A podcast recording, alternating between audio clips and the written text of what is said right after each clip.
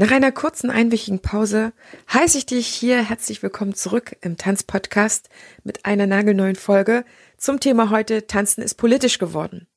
Tanzen ist schon im ersten Lockdown politisch geworden. Da haben uns die ganzen Maßnahmen massiv getroffen.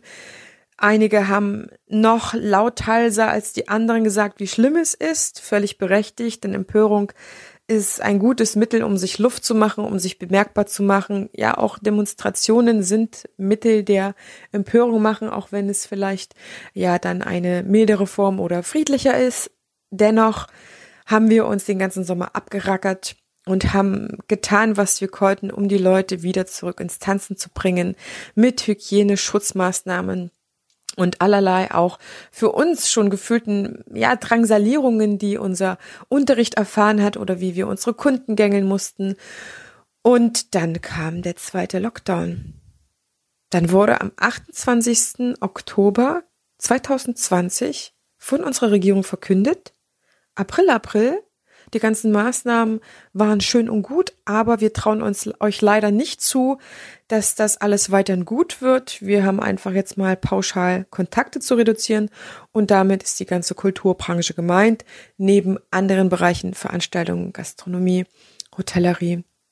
Das war wirklich ein Schlag ins Gesicht. Ich habe damit selber nicht gerechnet. Man hätte es ahnen können, wenn man zum Beispiel darauf geachtet hat, das Kurzarbeitergeld und so weiter wurde verlängert und auch andere Maßnahmen.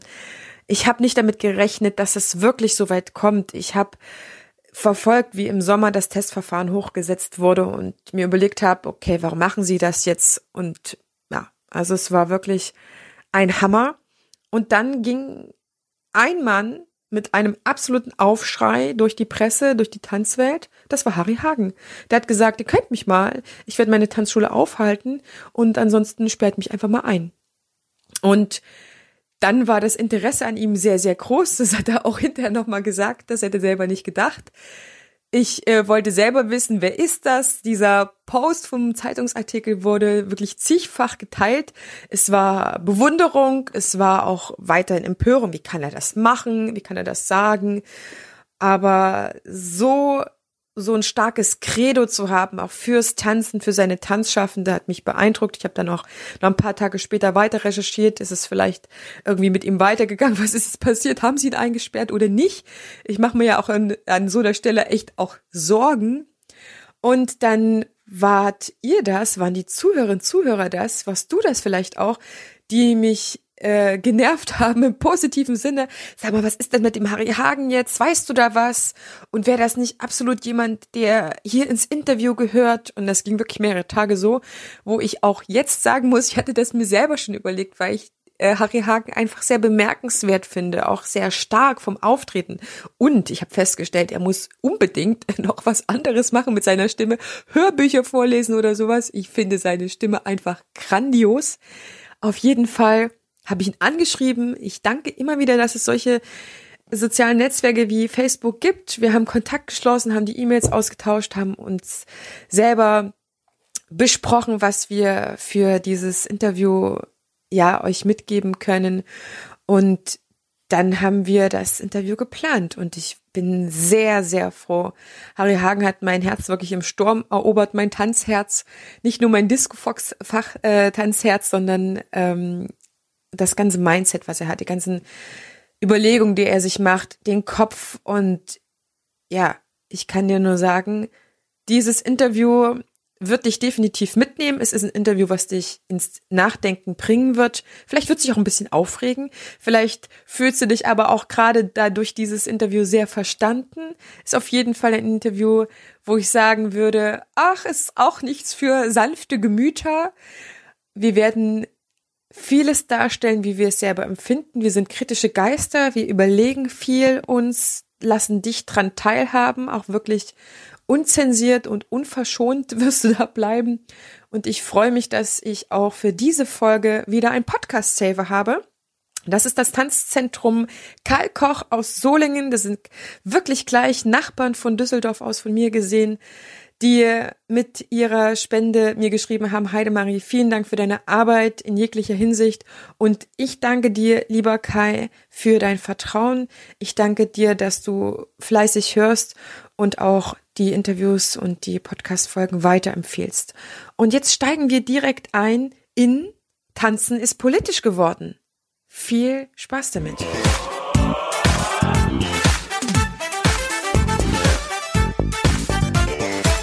Ich begrüße dich ganz herzlich zu einer neuen Folge hier im Einfach Tanzen Podcast, dem Tanzpodcast für alle neugierigen und selbstsorgenden Tanzschaffenden. Prall gefüllt mit unabhängigem Wissen, ohne dass du selber danach suchen musst. Viel Spaß jetzt damit, deine Tanzbotschafterin.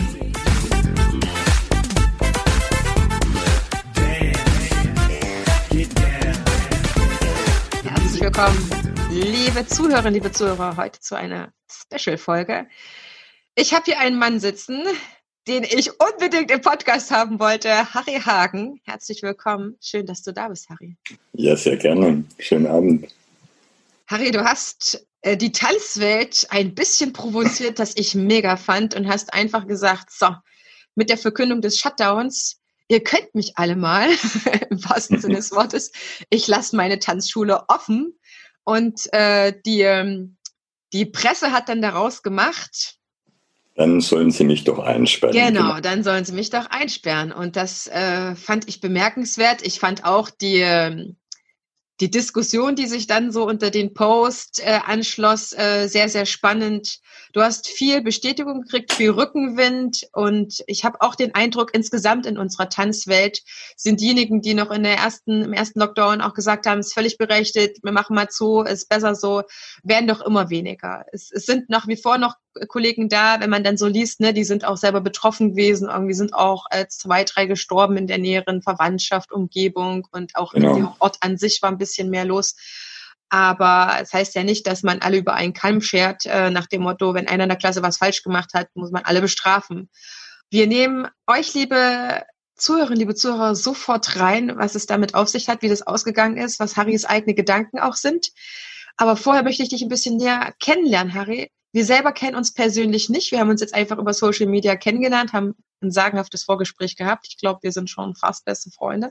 Jedenfalls, ja. jedenfalls im Geiste auf jeden Fall äh, sehr auf einem Nenner.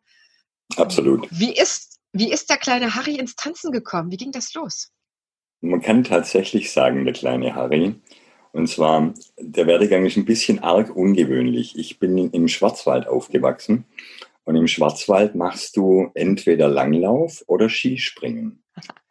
Und unser Skispringlehrer hat uns sowohl ins Trampolinspringen geschickt, wegen dem Körper in, im Fliegen, und ins Ballett, Aha. wegen dieser Kontrolle über den Körper mit winzigsten Bewegungen. Das war ihm sehr, sehr wichtig. Und dann bin ich mit acht Jahren bereits ins Ballett gegangen. Und nachdem unsere ganze Gruppe auch Jungs im Ballett waren, war das überhaupt kein Problem. Und so bin ich zum Tanzen gekommen. Dann habe ich so das Normale, was dann passiert. Dann irgendwann kommt man mit Gesellschaftstanz in Berührung, habe dann Turniertanz angefangen, habe ähm, ein bisschen S-Klasse Standard und Latein getanzt, habe dann beim Skispringen einen schweren Unfall gehabt, bin also Kopf voraus eingeschlagen und habe mir Schädelbasis gebrochen, drei Wirbel gebrochen, Beckenbruch, lag ein halbes Jahr im Gipsbett und musste ein Jahr lang ein Stahlkorsett tragen. Und dann war natürlich die Tanzkarriere erstmal vorbei. Und dann habe ich angefangen zu studieren. Und zwar Physik, wollte Astrophysiker werden, was für meinen äh, Vater natürlich großartig war. Und dann habe ich gemerkt, ich kann doch noch tanzen. Zwar nicht mehr Turnier, aber so normal ging schon. Und das war immer meine große Liebe, das Tanzen. Und dann habe ich meinen ehemaligen Tanzlehrer getroffen und der sagte zu mir, Mensch, Harry, möchtest du nicht die Tanzlehrerausbildung machen? Weil ich auch immer assistiert habe in der Tanzschule und solche Sachen. Und ohne nachzudenken habe ich gemerkt, ja, das ist es. Und ich habe sofort Ja gesagt, habe dann noch eine Weile versucht, beides parallel zu machen und habe aber dann irgendwann exmatrikuliert und habe gesagt, ich werde Tanzlehrer. Für meinen Vater war das eine Katastrophe. er hat gesagt, Tanzlehrer kommt ja gleich nach den Zigeunern. Aber ähm, für mich ist das mein Lebensinhalt gewesen. Ich habe also praktisch mein Hobby schon zum Beruf machen können und empfinde es auch heute noch als Berufung. Das heißt, du hast äh, deinen Skisport parallel mit dem Tanz Tanzen gemacht, Tanzsport auch? Ja. Ja, und auch noch, und noch Leichtathletik und noch alles Mögliche. Ich war nonstop unterwegs mit Sport, also ich habe mein ganzes Leben mich bewegt. Unglaublich. Und mit dem, mit dem Unfall ist das äh, alles restliche Sportliche erstmal weggefallen, inklusive deinen Skisport. Ja. An, an, welchem, an welchem Punkt ähm, nach deinem Unfall und der Reha wahrscheinlich, äh, wie lange hat der Körper gebraucht, bis du wieder fit warst? Also bis du das Gefühl hast, okay, da ist noch viel Tanzen? Drei Jahre. Drei Jahre lang. Drei Jahre. Und dann war ich wieder so, dass ich das Gefühl hatte, jetzt habe ich keine Einschränkungen mehr. Enorm, sehr enorm. Okay, du bist Tanzlehrer geworden, hast die Ausbildung gemacht und du hast äh, als solcher gearbeitet. Wie, wie zum Geier kommst du denn drauf, eine Tanzschule zu machen? naja, ich war in, also meine Persönlichkeit war schon immer ein bisschen rebellisch. Und ähm, es war mir klar, dass ich niemals Angestellter sein kann. Mhm. Und dass ich mich selbstständig machen muss, in welcher Form auch immer. Und das war ganz lustig. Äh, gegen Ende der Ausbildung habe ich meinen Ausbildungslehrer gefragt, wie er sich's vorstellt, weil ich würde gerne selbstständig sein und ihm auch gerne eine Filiale führen oder so in der Form. Und das fand er ganz seltsam und hat mich dann sofort, das war im Mai, freigestellt, dass ich auch gar keinen Kontakt mehr zu irgendwelchen Tanzschülern haben darf. Und hat gesagt, so ab sofort bist du freigestellt und ähm, wir sind hier jetzt erstmal fertig. Und dann hatte ich zwei Monate Zeit, mich auf die Suche zu machen äh, nach Räumlichkeiten und bin durch Zufall in Bietigheim an dieser Tanzschule Wiedmann vorbeigefahren und da stand dran seit 40 Jahren Tanzschule. Da habe ich gedacht, na, die muss auch schon deutlich über 60 sein. Ich frage einfach mal. ja, und dann sagt sie, ja, wer hat Ihnen denn das geflüstert? Das ist ja noch gar nicht bekannt, dass ich verkaufen will. Sage ich, sie, das war Zufall. Hammer. Dann haben wir uns geeinigt. Dann habe ich am 2. Juli dort geheiratet in dieser Tanzschule. Am äh, 3. haben wir dann bereits begonnen, alles rauszureißen. Und am 3. Äh, September dann im selben Jahr, 88, haben wir dann die Tanzschule eröffnet. Unglaublich. Ja, das war also richtig Vollgas. Wie fand das dein ehemaliger Chef? ja, das fand er ziemlich doof, weil äh, es waren ja dann letzten Endes nur ein paar Monate dazwischen und ganz viele Menschen sind dann, also ich habe keinen angeschrieben oder so, aber ich habe halt Werbung in der Zeitung gemacht. Und ja, halt klar, wie man das so macht. Ja, wie man es halt so macht. Und dann sind doch viele gekommen. Also wir hatten schon einen einen sehr guten Start, muss man ehrlich sagen. Also das, da hatte ich richtig Glück auch. Das heißt, du warst ein netter, sympathischer und guter Tanzlehrer, der sehr auf seine Tanzschüler eingeht, eingehen kann und ihnen die Beziehung zu ihnen sehr wichtig ist, vermute ich mal. Also ich hoffe mal, dass es so ist. Es gibt natürlich immer wieder Menschen in der Tanzschule, die sagen, das ist mir hier zu familiär. Mhm. Aber ähm, ich kann nicht alle glücklich machen und ich will mich nicht verbiegen, damit jetzt bestimmte Menschen da bleiben und die müssen mit mir klarkommen. Und das, das werde ich auch ewig so machen. Mhm. Ich werde ich bleiben.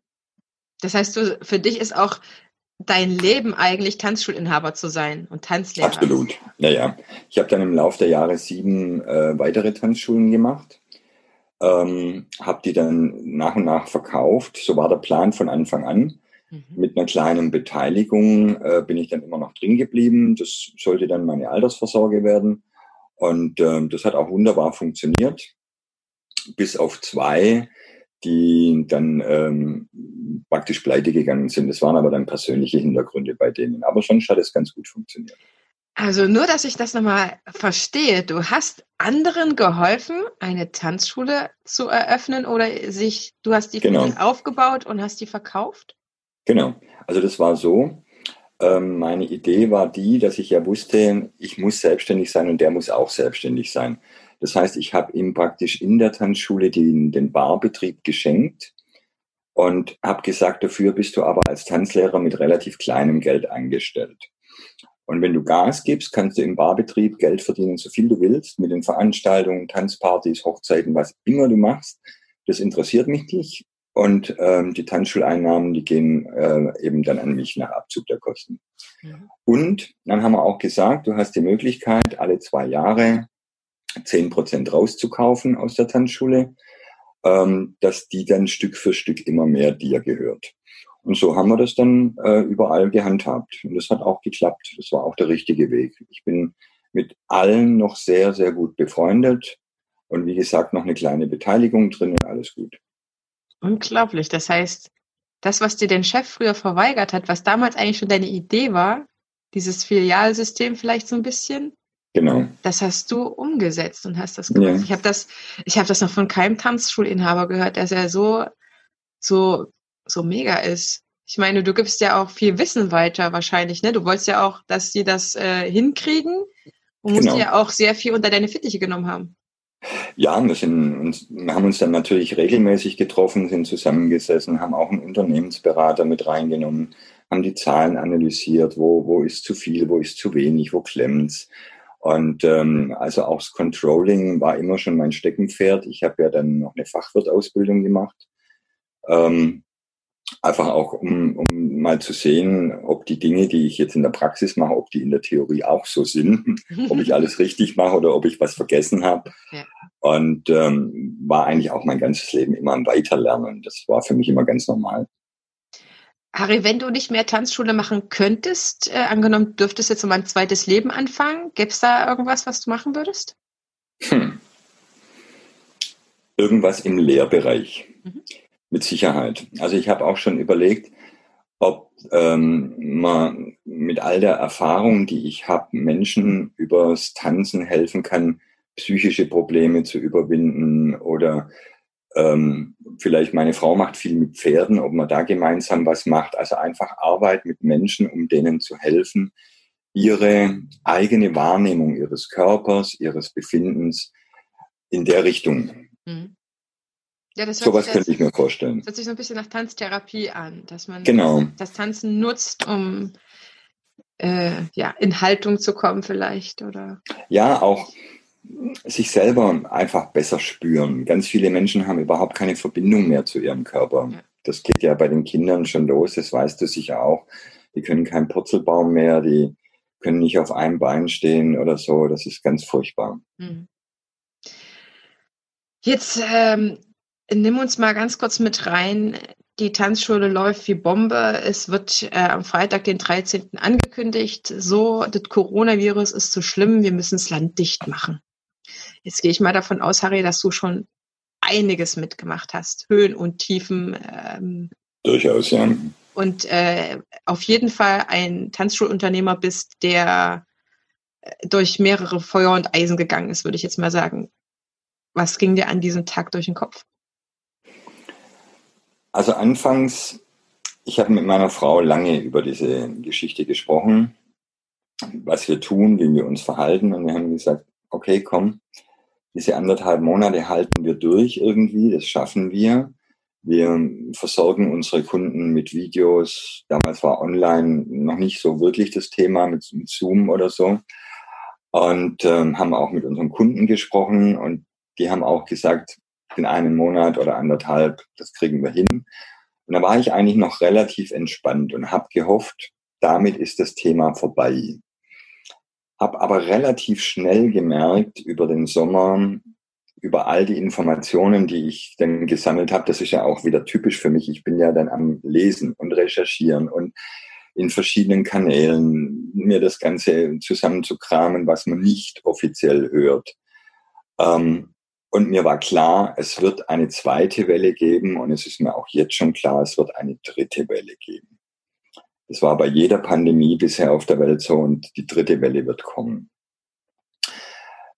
Und da haben wir schon im August haben wir schon gesagt, und wenn nochmal eine kommt, dann werden wir uns weigern. Weil bei uns ist nachweislich seit Januar, seit bekannt ist, dass es Corona gibt, nicht ein einziger Mensch erkrankt oder hat sich bei uns angesteckt. Im Gegenteil, es war so, dass einmal eine die zwei Tage nach dem Unterricht äh, positiv getestet wurde. Ähm, da haben wir dann alle unsere äh, anderen Tanzschüler testen lassen und die Lehrerin musste auch in Quarantäne und zwar keiner angesteckt. Und das zeigt eigentlich, dass man mag ja das alles sehen, wie man will, aber unsere Hygienekonzepte funktionieren. Und das ist für mich einfach ein ganz klarer Hinweis, auch in ganz Deutschland gibt es keinen Fall, der mir bekannt ist, auch in Österreich. Wir haben auch österreichische Kollegen geschrieben, es gibt es nicht. Das heißt, für mich ist dieser Lockdown, der dann kam, für unsere Branche mit reiner Inkompetenz nicht mehr zu erklären. Die ja. müssen sich was dabei denken. Und ich kann leider im Moment nicht genau sagen, was sie sich denken. Aber wenn ich auch so die Strategiepapiere, die kann man ja witzigerweise runterladen beim Deutschen Bundestag und in den Strategie, Strategiepapieren steht, man muss den Menschen größtmöglichste Angst machen, man muss Urängste wecken. Und dann denke ich auch, was läuft hier ab und das mache ich nicht mit. Mhm. Ich werde nicht den Sündenbock spielen. Und die Merkel sagt dann noch, wenn ihr klagt, dann wird es eben so weit kommen, dass wir dann für alle einen Lockdown machen müssen. Das heißt, die dreht den Spieß um und sagt, ihr dürft nicht klagen, sonst seid ihr schuld, wenn wir das ganze Land absperren. Ja. Und das, ähm, so geht's nicht. Es ist, äh, es ist wirklich, man kann es nicht mehr, man kann ihnen nicht mehr Dummheit unterstellen, sage ich immer. Ne? Also, genau, das meine ich. Sie wissen ganz genau, welche Branchen sie zu schließen haben. Aus meiner Sicht diejenigen, die sich äh, nur marginal wehren können. Also ich bin mir sehr sicher, dass man das äh, mit einer Autoindustrie oder mit einem Flugzeugverkehr nicht mehr so machen würde oder anders machen würde. Und man muss ja auch sagen, die werden auch ganz anders gesponsert, muss man ja ehrlich sagen. Das ist ja ein Sponsoring, ja. Also man, ich habe im Sommer gelesen, dass die sich bei VW noch die Dividenden ausgeschüttet haben. Sarah Wagenknecht hat schöne Videos auf ihrem Kanal. Die analysiert yeah. das immer sehr, sehr gut. Ähm, Fühle ich mich sehr gut ähm, versorgt mit Infos zum Beispiel äh, dass sie sich das leisten können. Und für uns, Kari, für uns gab es ja auch den goldenen Segen an Geld, oder? Wie war das bei dir? Du hast da bestimmt also, vollen Ersatz gekriegt. ja, also wir haben in Summe bisher äh, an Corona-Hilfen 20.000 Euro bekommen. Wenn man aber den Umsatzverlust mal dagegen rechnet, der seit, und ich sage das mal ganz bewusst, seit März haben wir im, im Prinzip gefühlt Lockdown, weil wir haben seit März keine Neuanmeldungen. Das heißt, uns fehlt die komplette Frühjahrssaison. Uns fehlen praktisch alle Veranstaltungen, Hochzeiten, Geburtstagsfeiern, Tanzpartys, Übungsabende, Line-Dance-Partys. Der Getränkeumsatz ist zurückgegangen, logischerweise dadurch. Und wenn man das zusammenrechnet, sind es pro Monat circa 10.000 bis 12.000 Euro, die da einfach wegbrechen. Und jetzt brauchen wir einfach nur mal nachrechnen. Lassen wir mal den März weg. Ja. April, Mai, Juni, Juli, August, September, Oktober, das sind sieben Monate. Das heißt, wir haben jetzt schon fast 100.000 Euro weniger und dann haben sie uns 20.000 Euro gegeben. Ja, was soll ich sagen? Goldener Segen sieht für mich anders aus. Und wenn du, was du vorher angesprochen hast, Zahlen, Sponsoring, ähm, im Prinzip, ich betrachte das als Schweigegeld oder Stillhaltegeld. So von wegen, ihr kriegt 75 Prozent vom letzten Jahr, haltet doch einfach die Füße still, bis es vorbei ist. Dann schiebt man der Lufthansa, die 92 Tochterfirmen besitzt, die für nichts anderes zu, äh, zuständig sind, um Geld am Finanzamt vorbeizuschleusen, denen schiebt man 14 Milliarden Euro hinterher. Der gesamten äh, Veranstaltungsbranche, kulturschaffende Branche, schiebt man 10 Milliarden rein und sagt, haltet einfach still, bis es vorbei ist.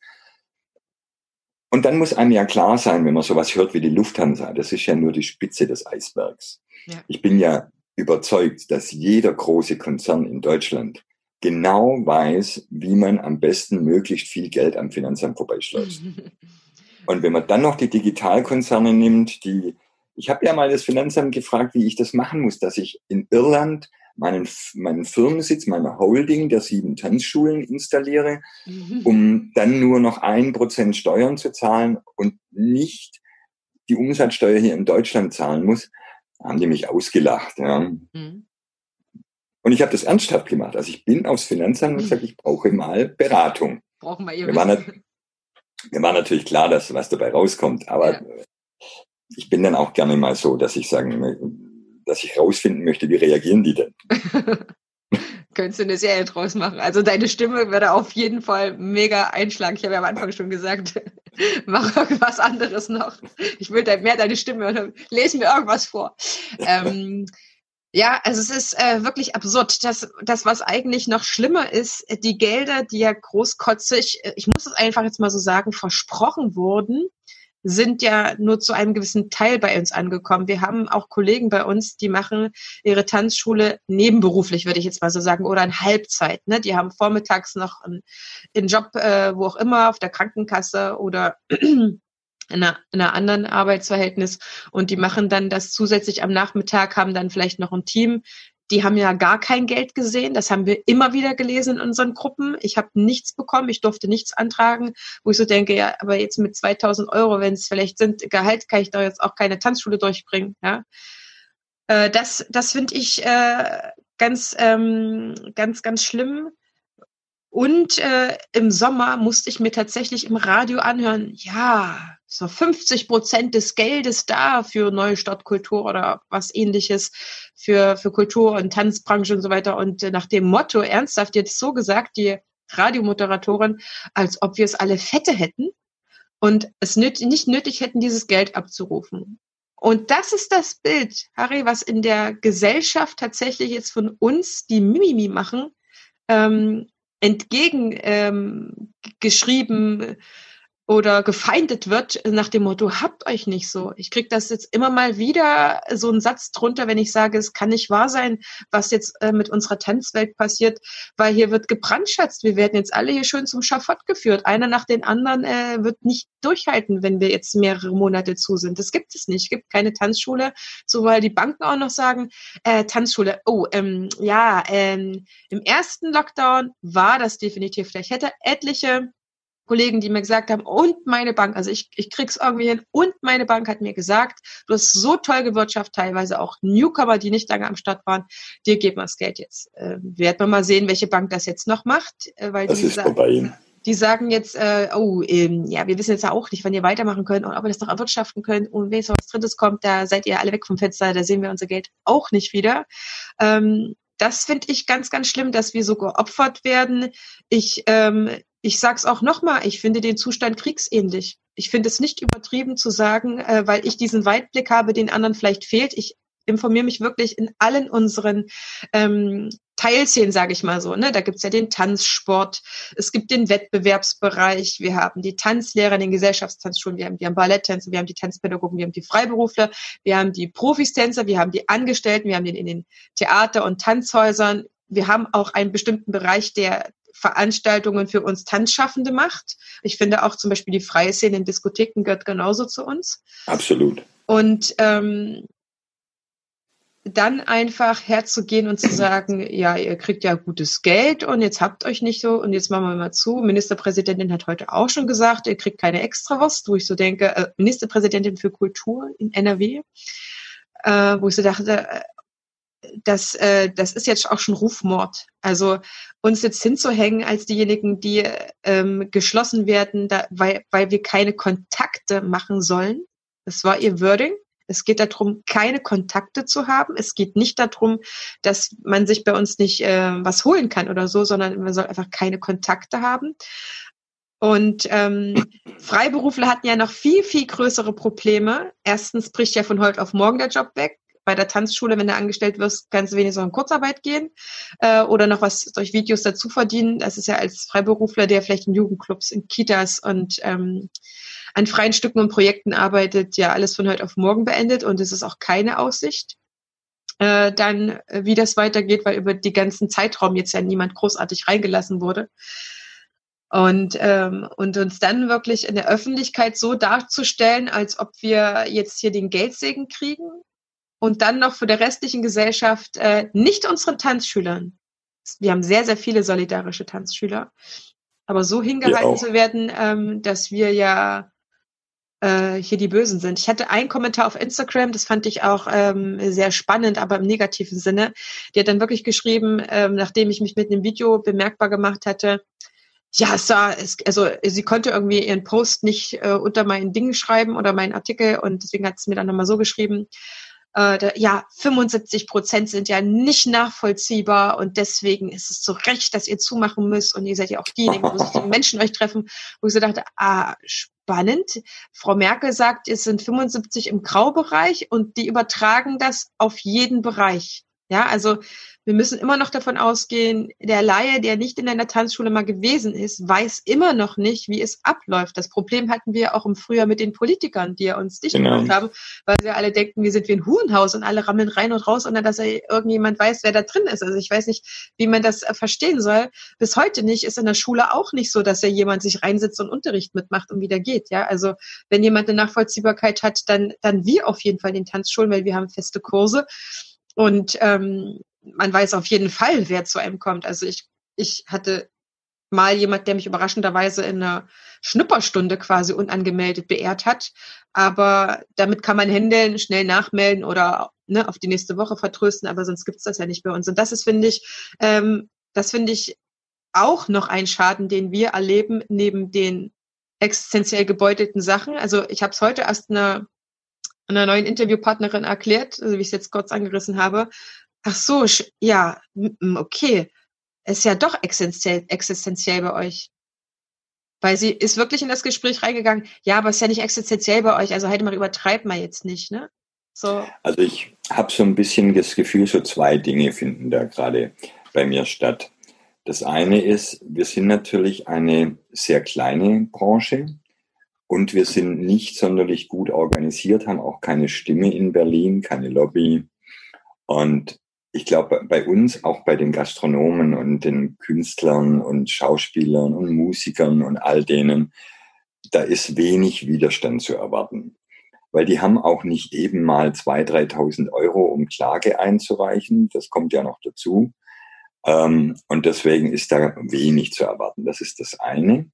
Und was mich sehr stört, ich habe mir dieses Strategiepapier wirklich ausführlich durchgelesen Interessanterweise steht da drin, größtmögliche Transparenz sollte in der Kommunikation über die Gründe der Maßnahmen stattfinden.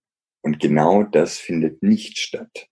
Es wird nicht ähm, transparent kommuniziert, sondern im Gegenteil. Ich will das einmal beispielfest machen. Infektionszahlen als absolute Zahlen machen schlicht Angst. Genauso wie absolute Bettenbelegungen auf Intensivstationen.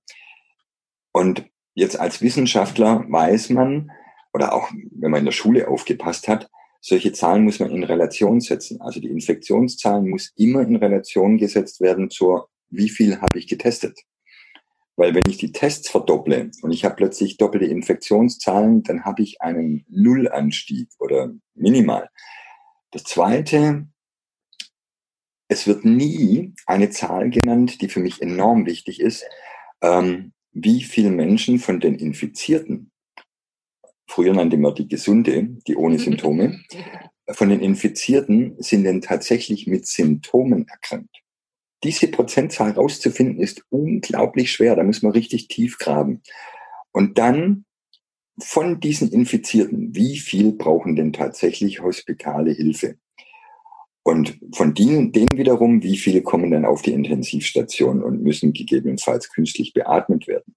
Und jetzt fehlt ja beim ähm, Register der Intensivstationen, ähm, dieses Divi, fehlt mir auch noch eine Zahl.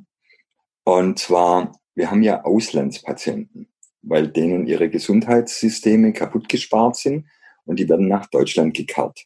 Aus Belgien, aus Frankreich, also speziell Elsass, also in der Nähe der Grenze, aus äh, Niederlande, aus Tschechien, aus Polen sind Menschen bei uns auf den Intensivstationen.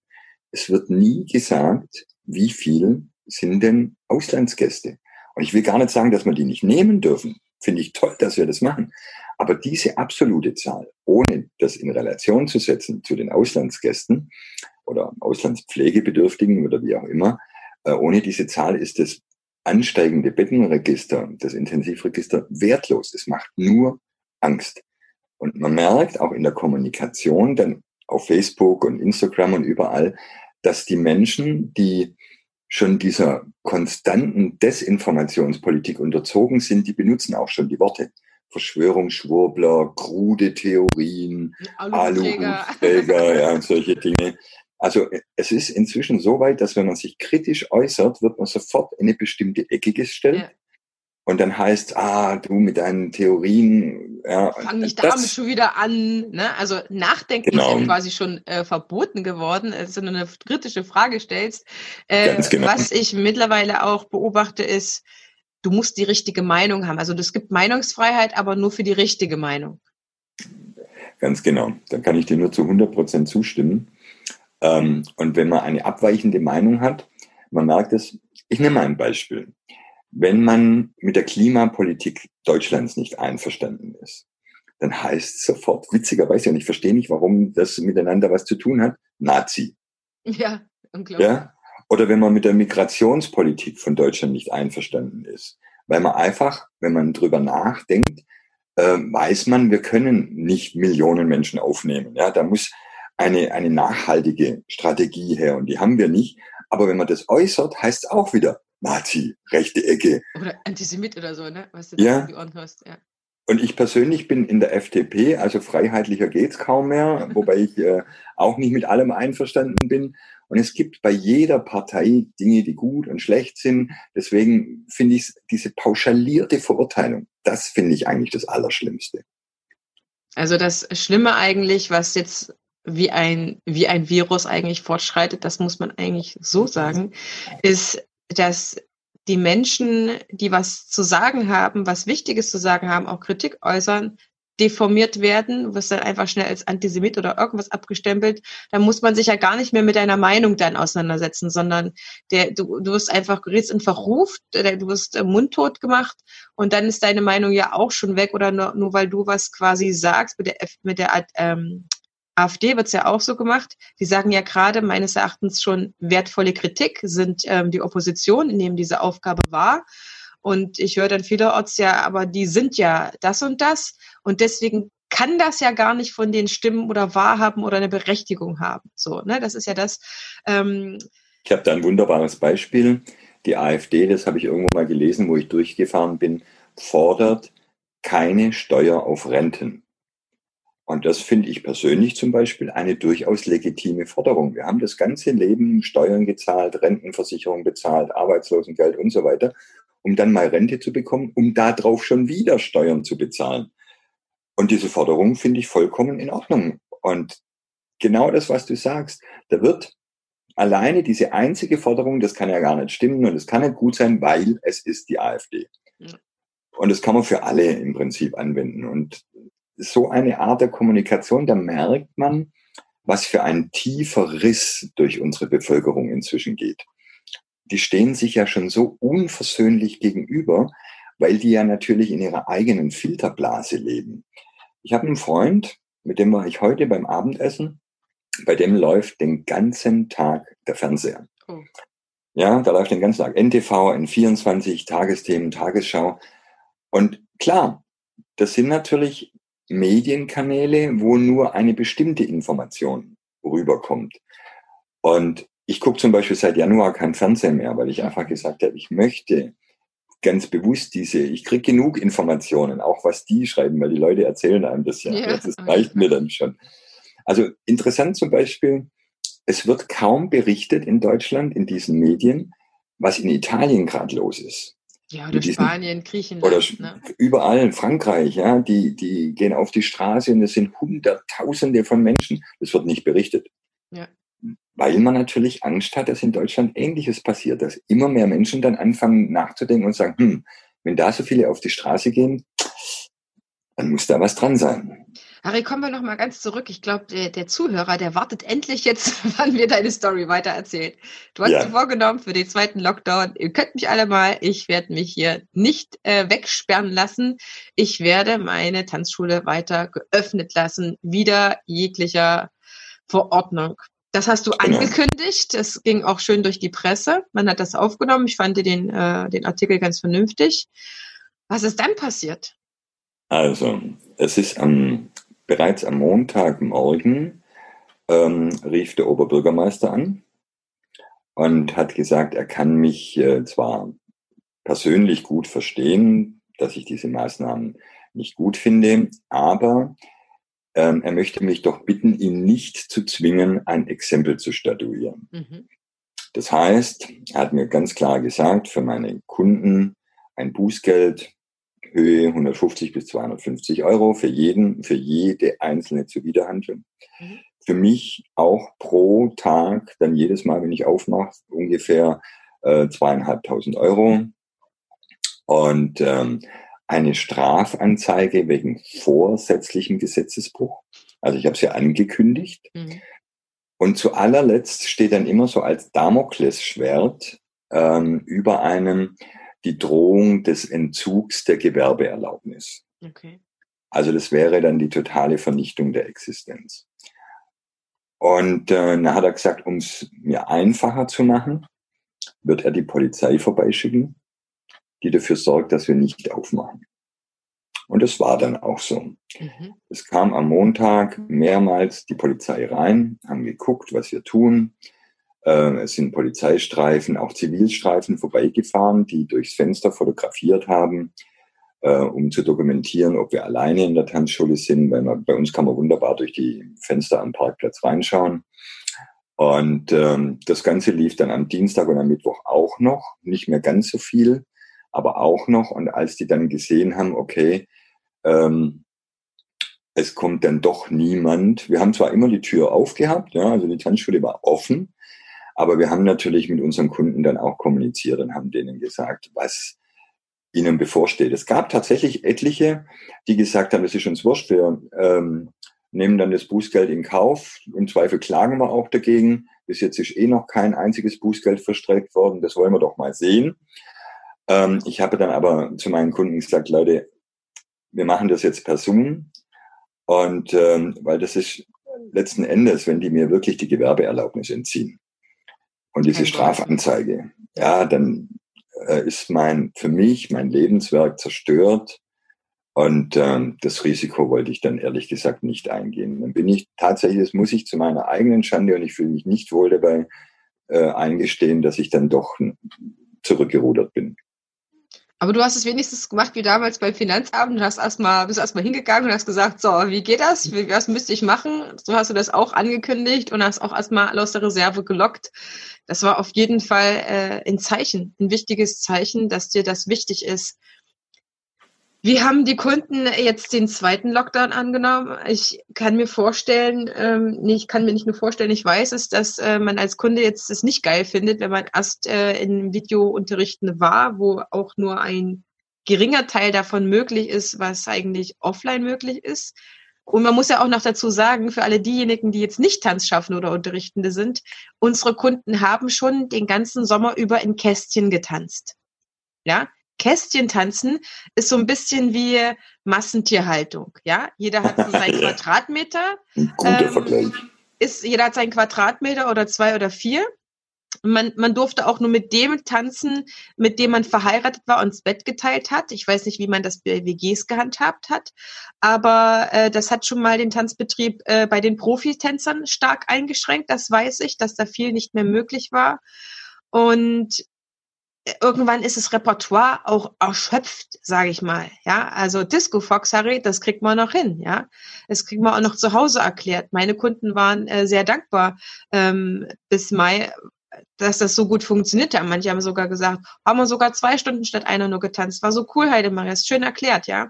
Ähm, mein ältester Kunde sogar, hätte man dir gar nicht zugetraut, dass du das auch kannst. Aber bei anderen Tänzen hört es dann schon auf. Mach mal einen Wiener Walzer auf Kästchen. Also äh, wie soll das funktionieren? Ich weiß nicht, wie das machbar sein soll. Äh, Kinderkurse sind ganz viele weggebrochen, weil die Eltern entweder gesagt haben, ähm, nee, das jetzt mit Maske rein und so weiter, das ist erstmal nicht so geil. Die haben am Anfang auch nur ein Kästchen getanzt. Das war ganz, ganz schwierig. Ich habe mich mit einer Kollegin unterhalten, die das nie machen wollte, es dann doch gemacht hat. Du hast richtig gemerkt, wie so eigentlich jedes Mal so ein Stück ihres Herzens eigentlich äh, schon beerdigt, weil sie das machen muss, weil sie auch Geld verdienen muss. Aber ähm, da ist ganz viel weggebrochen, weil es ist ja natürlich auch nicht möglich, Kinder da so zu, zu züchtigen, sage ich mal, wenn du so vorher lieb an der Hand gehabt hast und mit ihnen einfach einen Kreistanz gemacht hast. Äh, Gerade die Kleinstkurse sind weggebracht. Ja. Und es ist auch unterschiedlich, wie die Leute äh, das Videounterrichten annehmen. Wie sieht's ja so absurde, so absurde Situationen. Bei meinem Freund in Köln in der Tanzschule äh, darf die Hip-Hop AG als Schulveranstaltung bei ihm in der Tanzschule tanzen. Aber die eigene Hip-Hop-Gruppen, die dürfen das nicht. Ja, so, solche absurden Situationen. Ähm, du hast recht, die Kinderkurse brechen uns weg. Äh, die Hip-Hop-Gruppen auch, die jetzt gerade so nach den Sommerferien wieder angefangen haben, sich zu füllen. Da kommen jetzt schon die Kündigungen und auch bei den Erwachsenen kommen schon die ersten, also es, es bröckelt, ich würde mal sagen, seit, seit März haben wir zehn Prozent Rückgang insgesamt mhm. in den Gesamtkunden. Also sie sind sehr treu, Gott sei Dank. Aber ich weiß nicht, wie lange die das mitmachen. Irgendwann ist gut. Was wir, wir versuchen natürlich andere Dinge. Wir versuchen, wir wollen jetzt Freitag nach Tagen so eine Wohnzimmer-Tanzparty. Das heißt, wir streamen Musik, tanzen bei uns, die, die zwei Tanzlehrerpärchen tanzen dann bei uns in der Tanzschule und mit den Leuten im Wohnzimmer haben wir gesagt, die sollen sich ein befreundetes Pärchen einladen, schönen Abend, Gläschen Wein und so. Dann haben jetzt sich ähm, ähm, etliche Dutzend ADDV-Tanzschulen zusammengeschlossen und haben Künstler engagiert. Mhm. Heute zum Beispiel läuft so ein Livestream von der Mutter von Luke Mockridge. Ähm, das ist so eine Comedian und die haben wir praktisch gekauft, eingekauft damit die Künstler auch mal wieder Geld verdienen. Ja, und, letztes um, Wochenende war Herr Hader, das war ganz klasse für genau. den Nachmittagsbereich. Und solche Dinge und dass man einfach den Kunden jetzt noch ein bisschen so Zusatzdinge ähm, anbietet, dass sie einfach sehen, wir, wir tun und mühen und machen uns. Jetzt haben wir heute Morgen einen, ähm, von einer Werbeagentur einen da gehabt, der tanzt bei uns. Mit dem machen wir jetzt so ein neues Newsletter-Format, dass wir die Leute kontinuierlicher ähm, informieren können und solche Dinge. Aber wie gesagt, es hängt letzten Endes alles daran, wann können die wieder live persönlich bei uns da sein. Und da stellt sich die Frage, wie lange halten wir das durch? Also auch finanziell. Ja, wir müssen es auch natürlich sehen für uns. Wir haben keine Perspektive, wann wir überhaupt wieder neue Kurse starten können. Das heißt, wir können auch gerade keine Werbung machen. Das hatten wir ja im ersten Lockdown auch schon. Dann waren es dann äh, zwei Monate, in manchen Bundesländern aber auch drei Monate. Und das macht auch schon wieder, dieser weitere Monat macht viel aus, finde ich. Genau. Die haben viel mehr gelitten, haben viel mehr Verluste. Ähm, der Kunde, der jetzt noch bei uns ist, der hat ja Video mitgemacht, dann hat er Kästchentanzen mitgemacht, dann durfte er jetzt wieder weitermachen und jetzt macht er Video-Videotanz. Das heißt, das gesamte Tanzen eigentlich leidet die ganze Zeit und es ist immer nur, ähm, und ich will es auf keinen Fall jetzt, ähm, wenn eine Tanzschulinhaberin oder Tanzschulinhaber äh, mit zuhört, ich will es auf keinen Fall kleinreden, aber wir müssen auch ehrlich miteinander sein. Das ist ja nicht das, was wir anbieten könnten und bisher gemacht haben. Und was ich immer analysiere ist, weil ich ja auch mich sehr viel mit Marketing beschäftigt habe, ein ganzes Jahr bevor ich meine Tanzschule aufgemacht hatte, ähm, unter unseren Kunden, unsere Zielgruppe ist der Mensch, der gerne live tanzen lernen möchte. Und von diesen Gruppen sind nicht alle auch die gleiche Zielgruppe, dass sie online Tanz lernen möchten. Genau. Und in vielen Bereichen geht es einfach nicht. Oder es schleichen sich Fehler ein, dann kommt der Kunde wieder und hat es jetzt, äh, keine Ahnung, monatelang im Online-Stream gemacht und dann kommt er dann und sagt so, was echt, äh, das musst du auch wieder erstmal ausbügeln, wenn es überhaupt geht.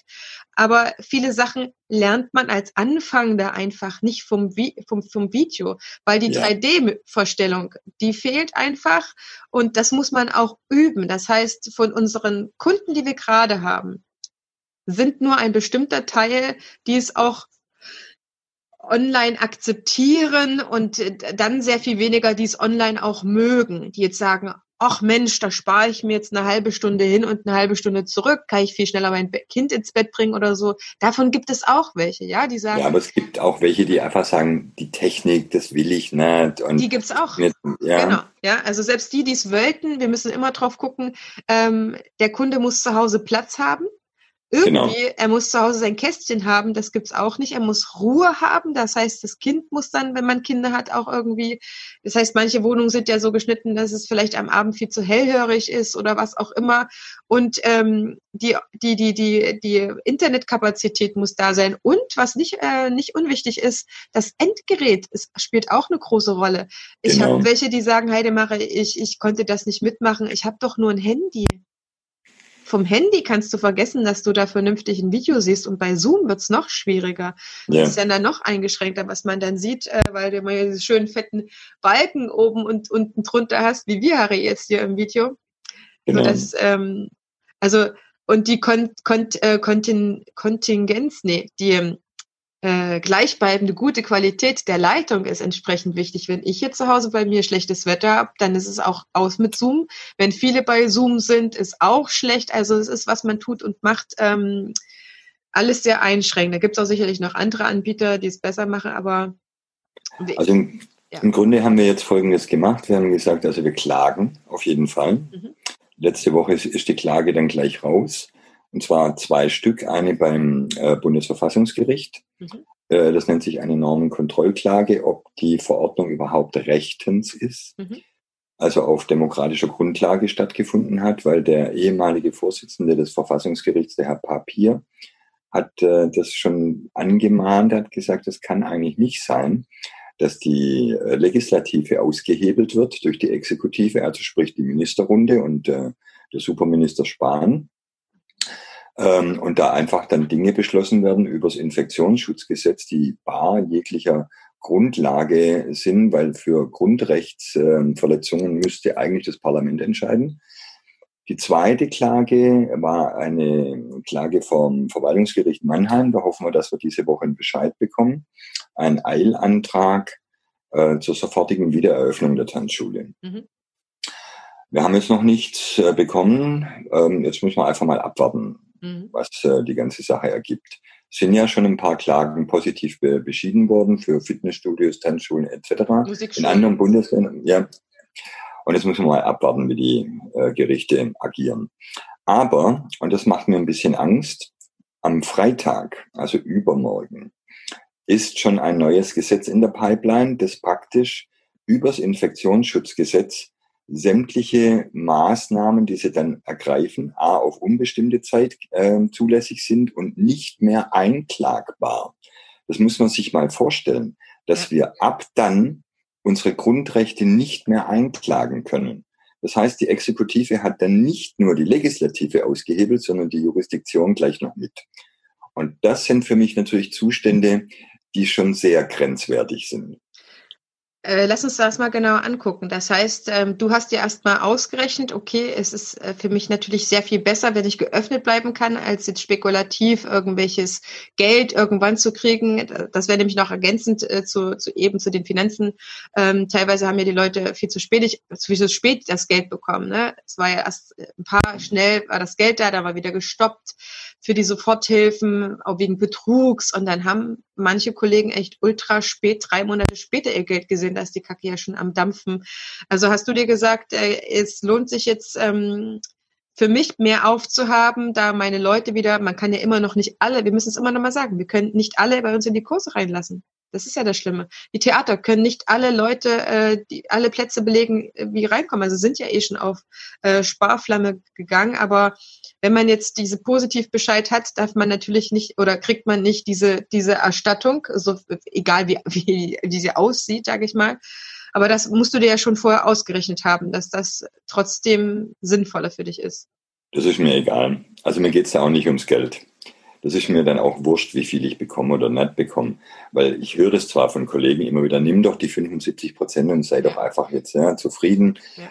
Es geht mir auch um meine Kunden. Ich möchte die, die Menschen wieder da haben. Ich möchte, ich für mich, ich möchte wieder im Unterricht sein. Ich möchte mit denen Spaß haben, abends was gemeinsam mit denen trinken und zusammensitzen und einfach die Zeit mit den Leuten auch genießen. Und dieser Online-Unterricht ist nett. Aber das ist was ganz was anderes. Ja. Und wir Menschen sind soziale Wesen und wir brauchen die anderen Menschen. Nicht nur im Tanzkurs. Ja. Wir brauchen sie überall. Und jetzt wird uns alles verwehrt. Und ich glaube, manchmal habe ich sogar das Gefühl, dass genau das der Plan ist, der dahinter steckt. Die wissen, wenn wir jetzt alle Freizeitaktivitäten verbieten, die möglich sind, außer rausgehen in den Wald, dann werden sich die Leute heimlich alleine treffen. Und zwar in Gruppen.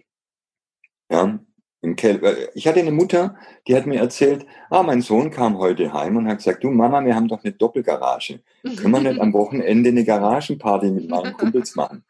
Genau das wird nämlich ablaufen. Oder wenn ich heute mit meinen Hunden durch den Wald laufe, dann hocken da Horden von, von Leuten zusammen auf einer Bank hinterher sieht es dann wieder aus wie vor dem McDonalds-Parkplatz. Ja. Ähm, das heißt, die Leute werden sich treffen. Ja. Das wird einfach so sein. Das ist und ich glaube, das weiß auch die Politik. Deswegen kann ich es mir mit Inkompetenz, wie gesagt, nicht erklären. Das wissen die, dass es so sein wird. Und mit diesem Wissen ist zu erwarten, dass die Zahlen zwangsläufig wieder nach oben knallen und zwar brutalst. Okay. Und davon gehe ich aus, dass genau das der Plan ist, um dann ein komplettes Runterfahren des gesamten Landes hinzukriegen.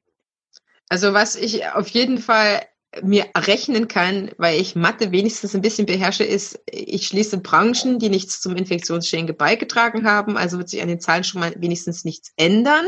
Wir haben Grippesaison. Genau. Äh, da geht es sowieso immer hoch.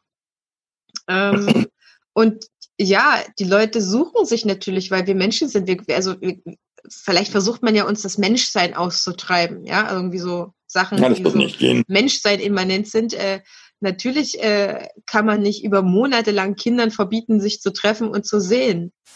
Äh, das ist ganz klar.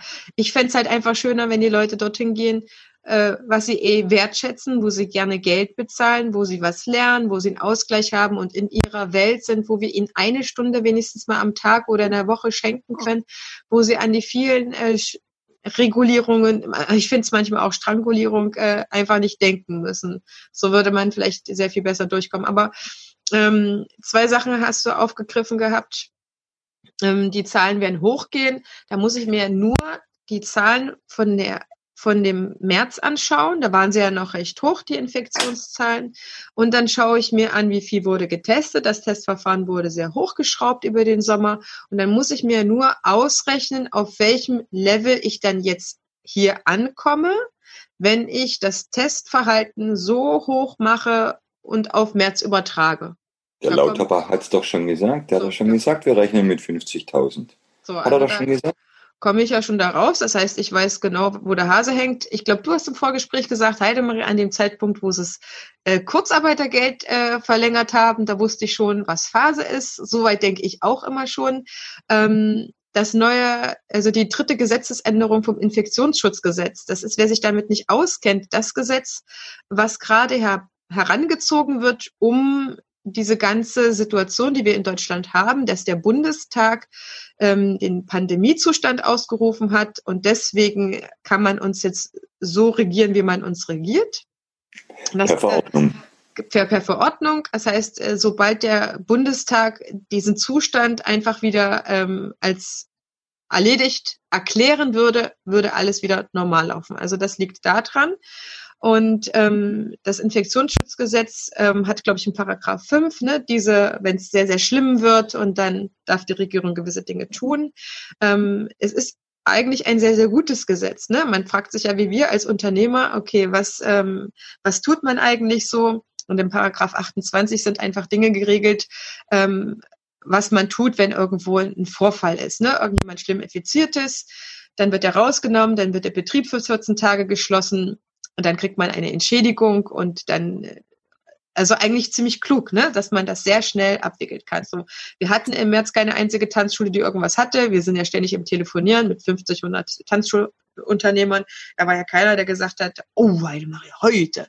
Stundenlang stand ich alleine in der Tanzschule. Ja, wochenlang kamen sie nicht. Was, da eine schlimme Grippe. Selbst 2018, als es so schlimm gewütet hatte, war es nicht in unseren Tanzsälen nicht anders. Vielleicht der ein oder andere Kurs mal, ja, aber so ist es halt einfach. Also ähm, das ist das Infektionsschutzgesetz. Und jetzt soll es zum dritten Mal geändert werden, angepasst, würde wahrscheinlich der Bundestag sagen, optimiert. Ne? Ähm, es wird dann ein Paragraph 28a geben. Ich habe mir, als es bekannt wurde, dass äh, diese, äh, diese Änderung ähm, darüber abgestimmt wird, noch in der Nacht selber das äh, Ding durchgelesen. Ich habe ja in früheren Lebens, weiß immer keiner, Politikwissenschaft studiert.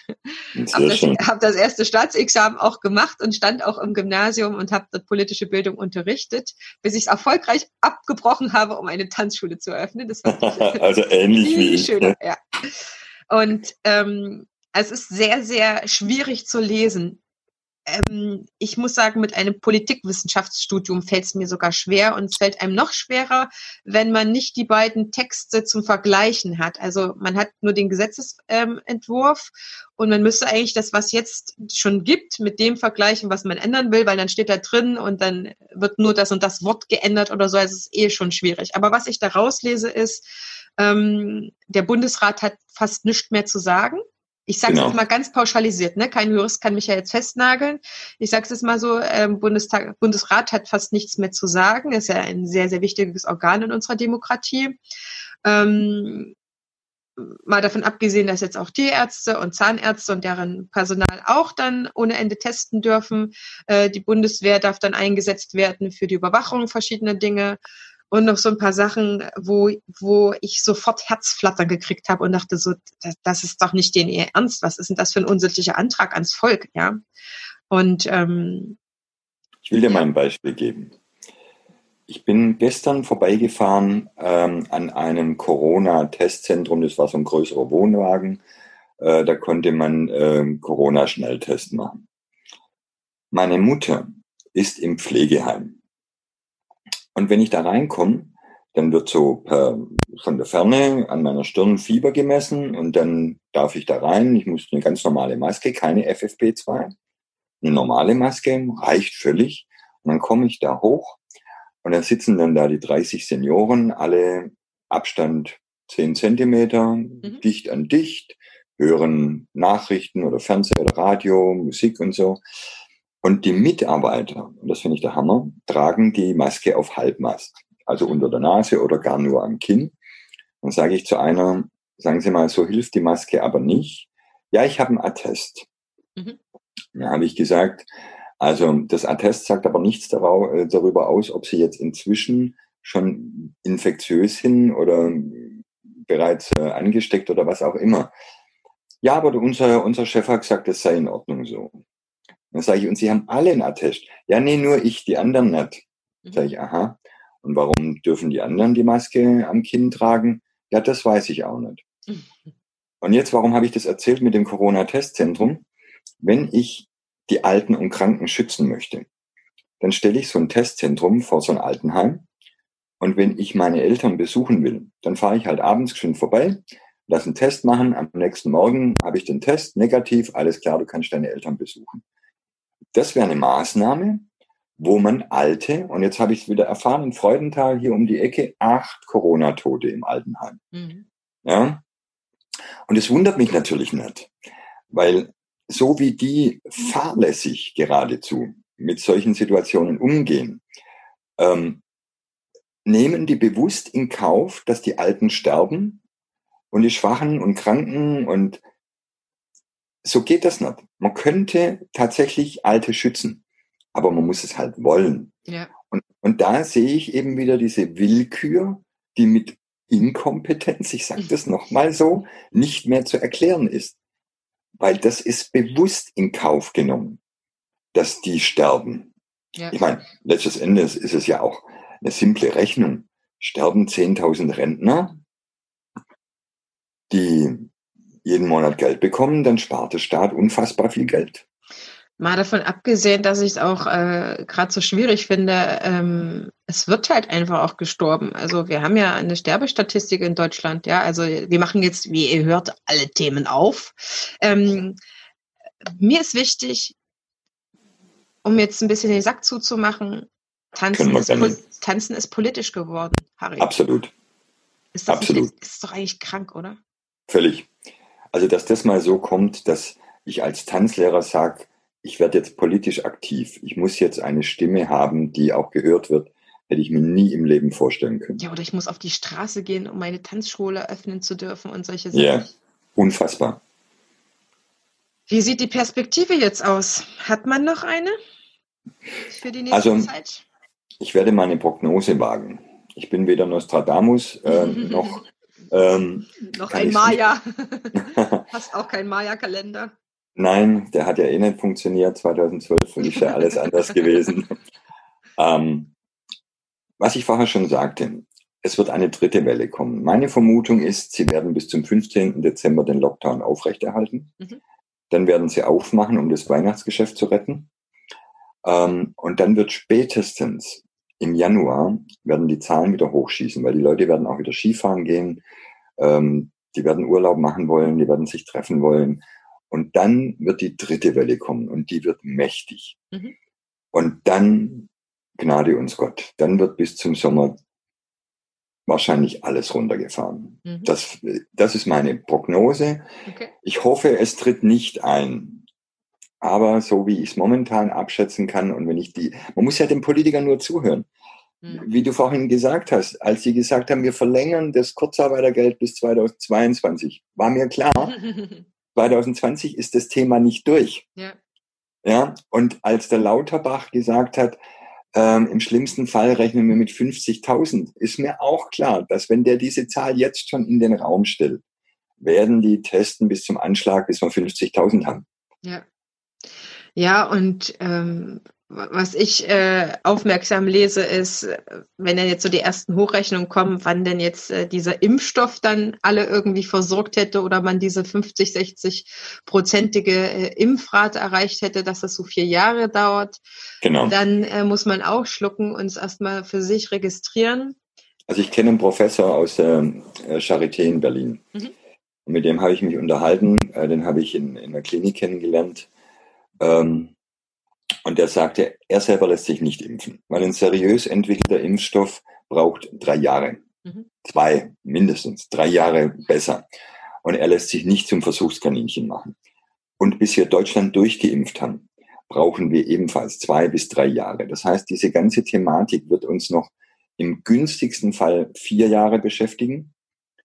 Und äh, im, im schlimmsten Fall kann ich nicht sagen. Ja, es sei denn, die Schmerzgrenze der Deutschen ist seit irgendwann mal schnell erreicht und man, ich weiß gar nicht, welches Land das jetzt gewesen ist. Ich will es nicht spekulieren. Argentinien oder irgendein Land war sofort auf der Straße und der Staat musste den Lockdown absagen, weil die Leute keine Lust hatten. Ja. Mhm. Ähm, also ich äh, bin auch aufmerksam, wenn ich jetzt ein bisschen spekulieren oder vermuten dürfte und meine Intuition hat mich eigentlich bisher gar nicht im Stich gelassen, ähm, würde ich sogar behaupten, nee, eine dritte Welle nicht, sondern äh, eine zweite Lockdown-Runde ist erstmal gerade und die ziehen die aber über Weihnachten durch.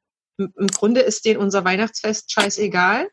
Ähm, oder sie sagen ähm, über Weihnachten in, in, in, ein bisschen Lockerung und dann machen wir ab Januar weiter ähm, und geben uns dafür dann die Schuld, dass wir Weihnachten gefeiert haben. Weißt du, wie jetzt im, wie im Sommer, wo sie alle so ein bisschen Urlaub gemacht haben und dann kam aber, weil ihr jetzt in Urlaub gefahren seid, deswegen. Ja, die Urlauber sind schuld, genau. Ja, genau.